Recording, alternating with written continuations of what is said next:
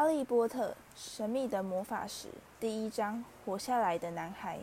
水蜡树街四号的德斯里夫妇总是得意地说，他们是最正常不过的人家。托福，托福，最不可能扯进任何怪奇事件里的，就该属这一家人了，因为他们压根不信这一套。德斯里先生是一间名叫格朗宁的公司主管，专门做锥子生意。他是个肥嘟嘟的大块头，肥到脖子都快没了。胡子倒有一大把。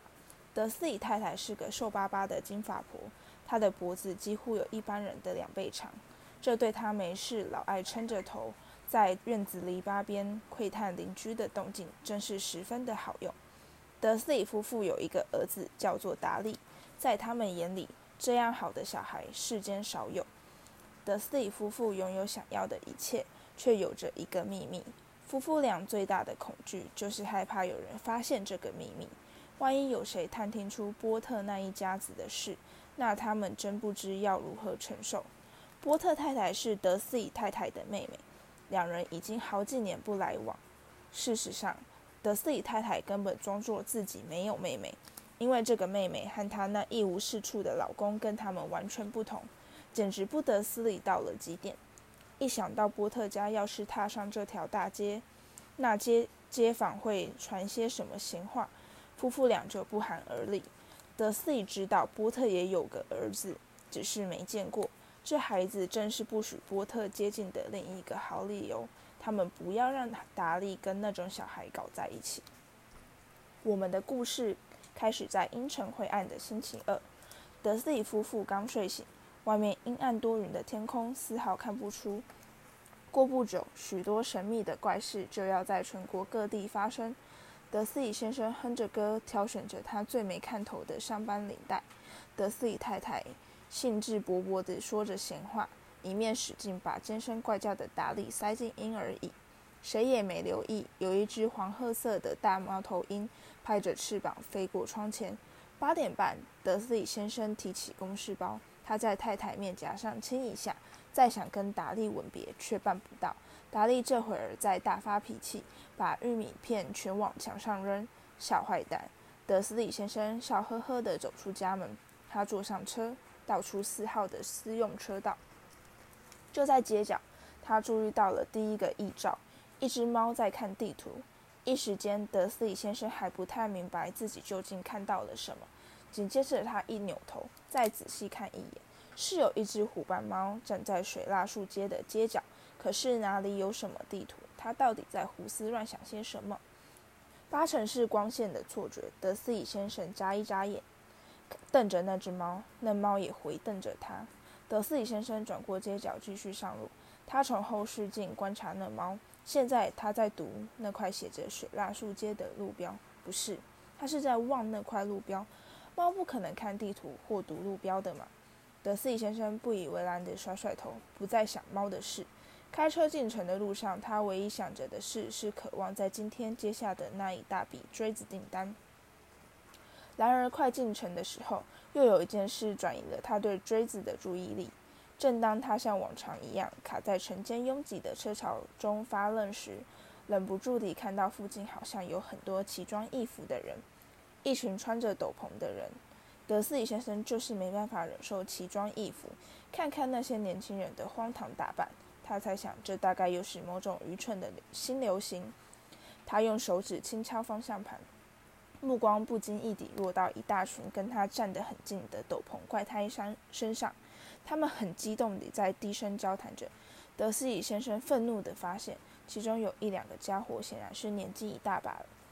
这是怎么回事？那个比他还大上几岁的男人，竟然还有脸穿上一件翡翠绿的鲜艳斗篷，真是不知羞耻。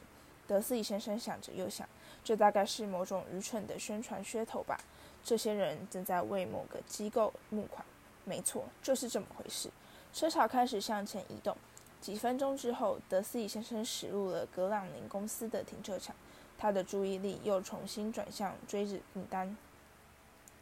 德斯里先生在他九楼的办公室里总是习惯背窗而坐。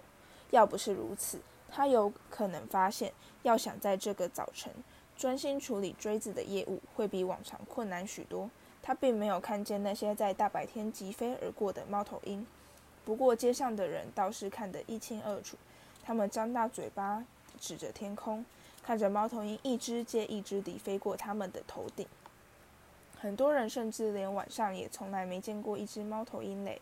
话说回来，德斯里先生度过了一个完全正常、不受猫头鹰干扰的美好早晨。他对五个不同的人大吼大叫，打了几通重要电话，又再多吼了几声。他的心好心情一直维持到午餐时间。当时他决定站起来活动活动筋骨，走到对街的面包店吃点东西。他已经把那些穿斗篷的怪胎忘得一干二净。在面包店附近，竟又遇到了这群人。经过时，他忍不住愤怒地瞪了他们几眼。他自己也不知道这是什么原因，他们就是让他觉得很不舒服。这群家伙同样在兴奋地低声交谈。附近根本就没看到什么木款箱。就在他紧抓着一个装在袋子里的大甜甜圈擦身走过时，几句片段的话语飘进了他的耳朵。波特家不会错的，我听到的就是这么回事。没错，他们的儿子哈利。德斯里先生猛然停下脚步，恐惧淹没了他的全身。他回过头来望着那群低声交谈的人，仿佛要跟他们说话，最后还是打消了这个念头。他冲到对面的街道，急急忙忙跑回办公室，厉声吩咐秘书不准打扰。他抓起电话开始拨号，就在快要拨完家里电话号码的时候，忽然改变心意。他割下电话，搓着胡子，静静思索：不，这么做太笨了。波特并不是什么罕见的姓，他敢说全英国有一大堆姓波特的，还有个儿子叫哈利的家庭。再想想。他甚至没办法确定他的外甥是不是叫哈利。他从来没见过这个男孩，有可能叫哈维或是哈洛。他没有必要拿这件事让德斯里太太担心。只要一提到他妹妹，他的心情就会变得很坏。他不怪他，要是他自己有一个像这样的妹妹。但不管怎样，那些穿斗篷的人。那天下午，他发现自己无法专心处理锥子业务。五点钟踏出公司大楼时，他心里还在惦记着这件事，以致一头撞上站在门口的一个人。对不起，他低声道歉。那个小老头被撞得差点跌倒。过了几秒之后，德斯里先生才发现这人身上穿了件紫罗兰色的斗篷。对于刚才差点就被撞得跌成狗吃屎，他似乎一点也不生气。相反的，他脸上绽出灿烂的笑容，用一种令路人侧目的尖锐嗓音说。不用对不起，我亲爱的先生，今天什么事都气不到我。太热了，因为那个人终于走了，就连你这种麻瓜也该好好庆祝一下。今天真是太热，太热了。老头搂一搂德斯里先生的腰，便走开了。德斯里先生像生了根似的呆站原地。他刚才被一个百分之百的陌生人搂了一下，他还记得自己被叫做什么麻瓜，天知道那是什么意思。他吓坏了。连忙跑上车，疾驶回家，心中暗暗希望这一切全都只是他的想象，这是他过去从来没想过的事情。他向来非常不屑所谓的想象力。一驶入四号的私人车道，他第一眼看到的就是一件不能让他心情好转的事：那只早上瞥见的虎斑猫，它现在坐在他家的庭院围墙上。他百分之百的确定这是同一只猫。他眼睛周围的斑纹跟早早上那只猫一模一样。德斯里先生大声喝道。那猫一动也不动，只是抬起头来，狠狠地盯他一眼。这难道是一只正常的猫应有的行为吗？德斯里先生不解地想着。他先努力让自己镇定下来，再踏进家门。他仍然依照原先的主意，决定不要跟他太太提起任何事。德斯里太太度过了美好正常的一天。她在晚餐时巨细靡遗地报告隔壁邻居家的母女问题，以及达利又如何学会了另一句话：“绝不。”德斯里先生努力让自己表现正常，把达利哄上床之后，他走进客厅，正好听到当天晚间新闻的最后一节报道。最后，来自全国各地赏鸟人的报告显示。我国的猫头鹰今天表现出极端异常的行为。猫头鹰一般都在夜间狩猎，白天通常完全不见踪影。然而，从今晨日出开始，目前已有数百位目击者报告看到猫头鹰在各处飞来飞去，专家也无法解释猫头鹰为何会突然改变它们的睡眠习惯。说到这里，播报员让自己露齿而笑，这实在太神秘了。现在把镜头交给吉姆，听听气象预报。今天晚上还会再下猫头鹰雨吗？吉姆。好的，泰德。气象播报员说：“这我并不清楚。不过今天行为异常的不只是猫头鹰而已，来自肯特郡、约克夏郡以及当地等地的观众都曾来电表示，今天并未如我所做预报的下雨，反而下了许多的流星。也许大家提早开始庆祝烽火夜，这应该是下礼拜的事吧，朋友们。不过我可以保证，今晚一定会下雨。”德斯里先生吓得呆坐在他的扶手椅上。全英国都在下流星雨。猫头鹰在白天跑出来乱飞，街上到处都是穿着斗篷的怪人，还有一种耳语，一种关于波特家的耳语。德斯里太太端着两杯茶走进客厅，情况不妙，她必须把事情告诉他。他紧张的清清喉咙。呃，佩妮，亲爱的，你最近应该没听到你妹妹的什么消息吧？正如他意料之中的，德斯里太太显又惊又怒。毕竟平常他们只是假装他没有妹妹罢了。没有，他尖刻的说：“干嘛？”刚刚看到一些奇怪的新闻，德斯里先生嘟囔着：“猫头鹰，流星雨。我今天还在城里看到很多怪里怪气的人。”那又怎样？德斯里太太厉声吼道：“嗯，我只是在想，也许这跟……嗯，你知道。”这跟他们那群人有些关系。德斯里太太撅嘴啜饮他的热茶。德斯里先生在心里盘算，自己有没有勇气把他听到波特这个名字的事情告诉他。最后还是不敢，他反而故作轻松地开口说：“他们的儿子现在年纪也该跟达利差不多大了吧？”“大概吧。”德斯里太太板着脸答。“他叫名字，他叫什么名字来着？霍华，对不对？”叫哈利真难听，俗气死了。至少我是这么认为。哦，没错，德斯里先生说，他的心猛地往下沉。是的，我也这么认为。他就此不再提这件事。随后，他俩就上楼睡觉。德斯里太太在浴室梳洗的时候，德斯里先生蹑手蹑脚溜到卧室窗口，仔细打量前院。那只猫还坐在原处，他凝神望着水蜡树街，仿佛在等待着什么。是他自己在胡思乱想吗？难道这一切都跟波特家完全无关？如果这是，如果这真的牵扯到那一对，唉，他想他是绝对受不了的。德斯里夫妇上床睡觉，德斯里太太很快进入梦乡，德斯里先生却睁大眼躺在床上，思索更久可能的情况。他在入睡前想到一个令他稍微安慰的念头。就算这真的跟波特家有关，他们也没有理由来干扰他和他太太。波特家心里很清楚，他和佩妮对他们那种人是何观感。就算接下来会发生什么怪事，他也完全看不出他和佩妮有会被卷入其中的可能。他打个哈欠，再翻个身，不可能会影响到他们的。他真是大错特错。德斯里先生或许已在辗转反侧之间渐渐入睡。外面墙头上的那只猫却不显一丝睡意，它像雕像般地端坐不动，眼睛眨也不眨地凝视水蜡树街远处的转角。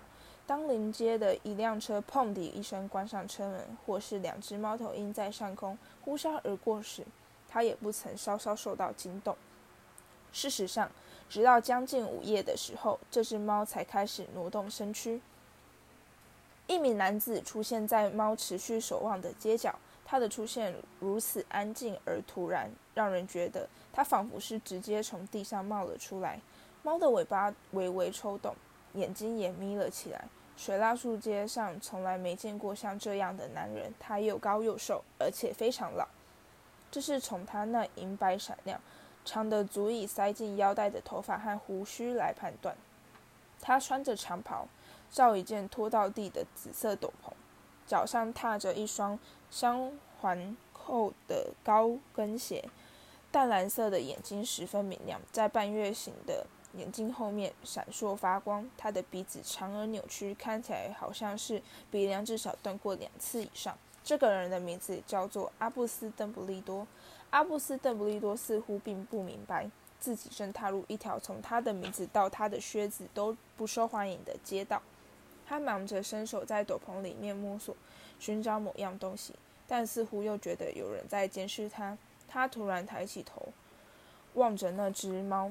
他仍然坐在对街的墙上凝视着它。由于某种原因，这只猫的样子似乎令他觉得非常有趣。他咯咯轻笑，并喃喃自语：“我早该想到了。”他在衣服内袋找到了他要的东西，看起来像一个银色打火机。他将它轻轻弹开，高高举起，按一下，离他最近的一盏街灯“啪”的一声迅速熄灭。他又按一下，下一盏灯开始明灭不定地闪烁，随即变成一片漆黑。他总共按了十二次熄灯器，直到整条街上的光源只剩下远方两个针尖大的光点，也就是那只猫的眼睛。如果现在有人望着窗外的景象，就算是眼睛特尖的德斯里太太，也没办法看清发生在他家门前的任何事情。邓布利多把熄灯器扔进斗篷内袋，开始沿着街角，呃，街道走向四号。到达之后，他在那猫旁边的墙上坐了下来，并不看他。过了一会儿之后，他突然开口对他说话：“真高兴能在这儿见到你，麦教授。”他转过头来对虎斑猫微笑，但猫已经不见了。此刻，迎接他笑脸的是一个看起来相当严肃的女人。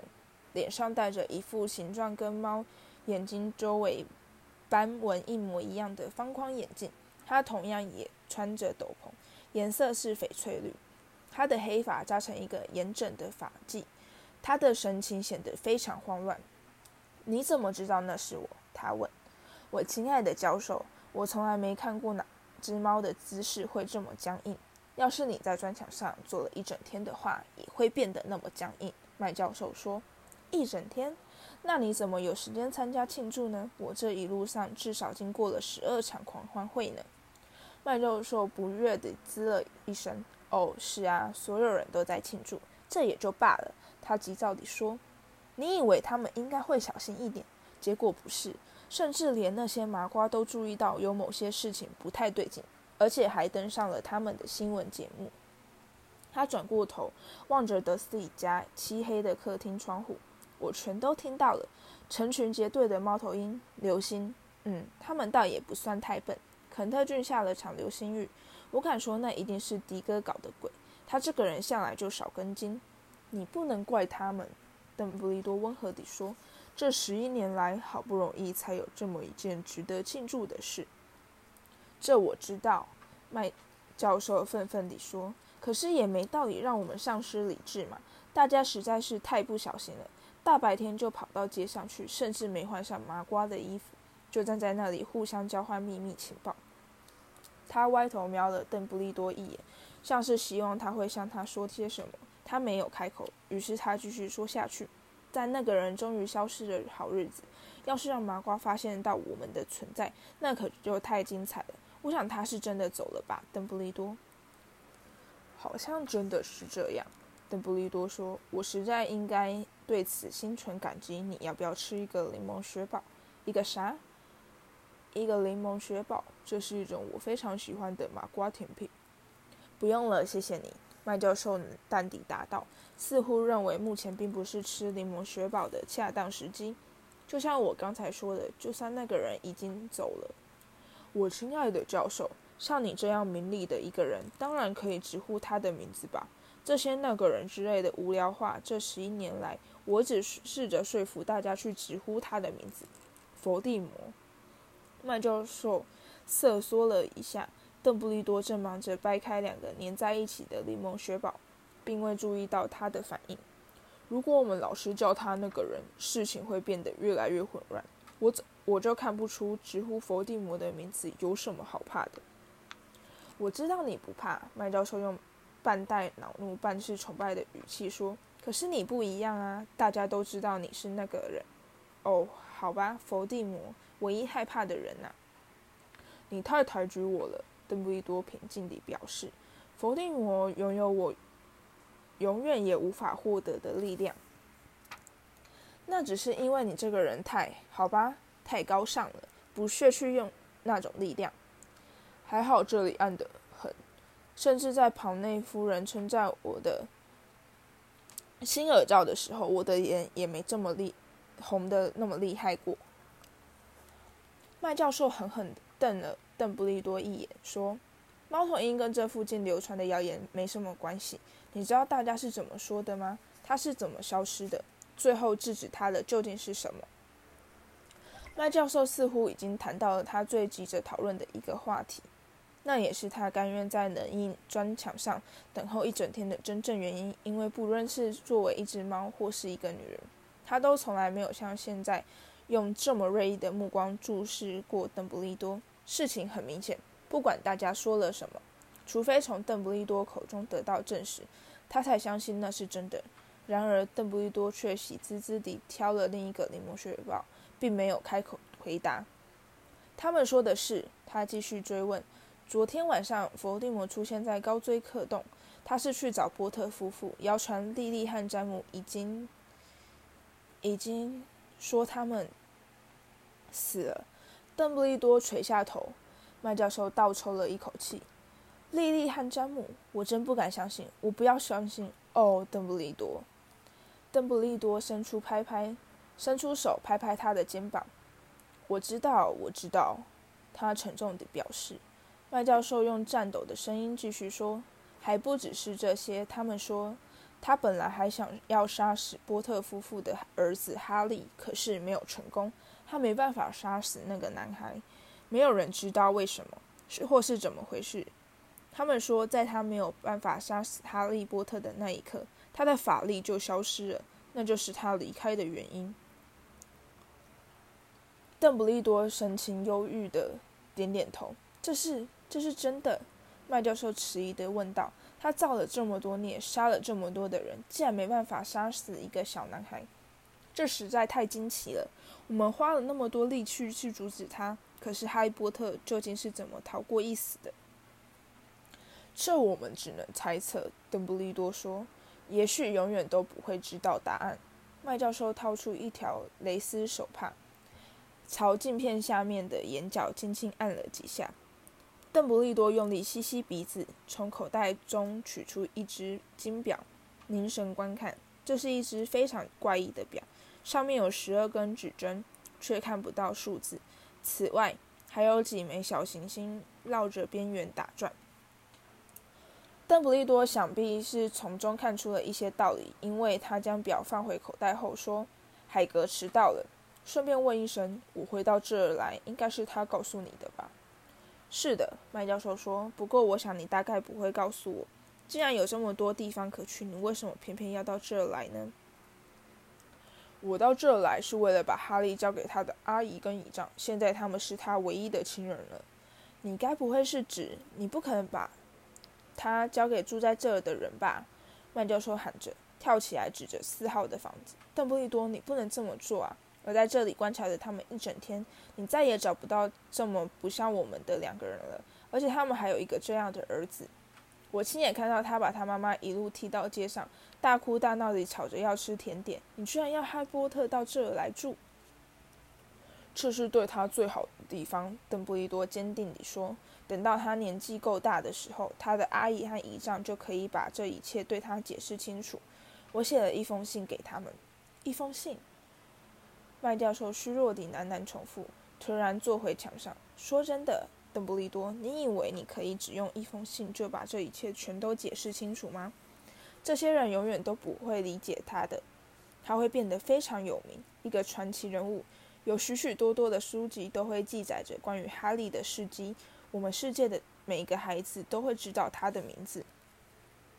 完全正确，邓布利多说。他半月形镜片上方的眼神显得非常严肃。这足以使任何孩子都乐昏了头，在他还不会走路、讲话前就这么出名，何况还是某些他根本就不记得的事情。你难道看不出，让他在远离这一切的地方好好长大，等他可以接受的时候再告诉他，不是更好吗？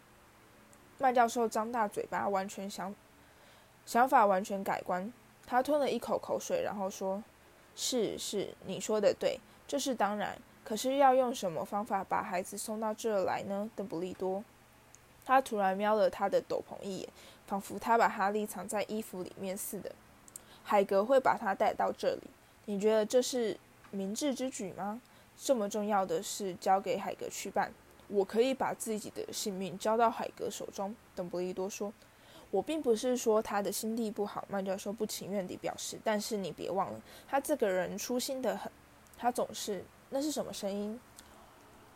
一阵低沉的轰隆声打破周遭的寂静，声音越来越大。他们四处张望，查看街道上是否有灯车灯出现。声音增强成可怕的咆哮。两人抬起头望着天空，一辆巨大的摩托车从天而降。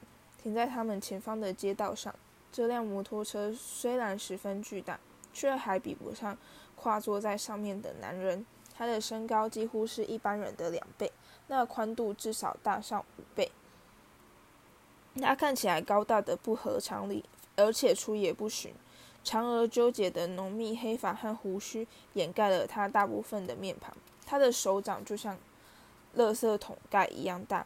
穿着皮靴的双脚看起来简直就像两只小海豚，在他粗壮、肌肉凸起的手臂中抱着一卷毛毯。海格，邓布利多说，像是终于松了一口气。你总算到了。这辆摩托车是哪儿来的？这来的，邓布利多教授先生。巨人一面说，一面小心翼翼地走下摩托车。是小天狼星布莱克借给我的。我找到他了，先生。没碰到什么问题吧？没有，先生。房子几乎全毁了，不过我赶在麻瓜龙巨龙以前把它给抱了出来。他在我们飞过布里斯托的时候睡着了。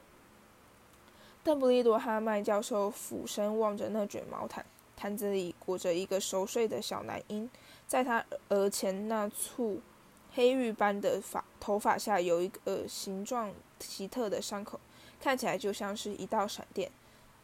那就是麦教授低声说道：“是的。”邓布利多说：“这道疤会一辈子跟着他。你难道不能想办法吗？”邓布利多：“就算我有办法，我也不会去做。这道疤将来很可能会派上用场。我左边的膝盖上就有一个疤，看起来就是一幅完美的伦敦地下世界地图。好了，把它交给我吧，海格。”我们最好尽快把事情办好。邓布利多把哈利抱在怀里，走向德斯利的房子。我可以，我可以先跟他说声再见吗？海格问道。他巨大蓬松的头颅凑到哈利上方，给了婴儿给了婴儿一个胡渣扎的人发痒的热吻。然后海格突然发出一声像是负伤野狗的嚎叫。嘘，麦教授出声。嘘声说：“你这样会把麻瓜给吵醒。”“对，对，对不起。”海格抽抽噎噎地说，掏出一条沾满污迹的大手帕，把整个脸埋到里面。“我真的是忍不住。”莉莉和詹姆死了，可怜的小哈利又要去跟麻瓜住在一起。是啊，是啊，这真的很让人难过。可是你必须控制一下，要不然我们就会被发现了。”麦教授低声说。小心地拍拍海格的手臂。此时，邓布利多已跨过低矮的庭院围墙，来到大门前。他温柔地将哈利放置在台阶上，从斗篷里取出一封信，塞进哈利的襁褓，再回到其他两人身边。整整有一分钟的时间，他们三人只是站在原处，默默地望着那卷毛毯。海格的肩膀不停抖动，麦教授用力眨眼。而邓布利多眼中的闪亮光芒似乎也暗淡了。好了，邓布利多最终开口说道：“就这样吧，我们没必要再待在这里，我们还是去参加庆祝会吧。”“是啊。”海格的声音变得十分低沉含混。“我得去把车子还给天狼星。晚安，麦教授，邓布利多教授。”海格举起夹克袖口，凯凯他。泪流不止的双眼，转身跨上摩托车，踩动引擎，车子轰隆隆地飞起来，消失在远处的夜空。希望很快就可以见到你，麦教授。邓布利多对他点点头。麦教授用擤鼻涕代替回答。邓布利多转身踏上街道，他在转角处停下脚步，取出银色熄灯器。他按了一下，十二个光球迅速飞回他们的街灯。水蜡树街立刻散发出橘红色的光辉。他可以清楚看到，有一头虎斑猫正轻巧地绕过另一端的转角。也可以看到躺在四号阶梯上的襁褓。祝你好运，哈利。他低喃着，急转身，咻的一声挥动斗篷，就此消失不见。一阵微风将水蜡树街雅致的矮树里吹得磨沙舞动。街道极尽整洁地躺在默默的天空下，看起来完全不像是未发生任何惊人事迹的地方。哈利波特在襁褓中翻滚，依然不曾醒来。一只手紧贴在信封旁边，他继续沉睡，完全不知道他是多么特殊，不知道他的名气有多大，不知道他将会在几个钟头之后被德斯里太太开门放牛奶瓶时的尖叫声吓醒，也不知道往后几个星期他会在达利表哥的搓挤掐咬中度过。他更无法知道，就在这个时刻。全国各地所有参与秘密宴会的人都高举着酒杯，用一种刻意压低的声音说：“敬哈利波特，那个活下来的男孩。”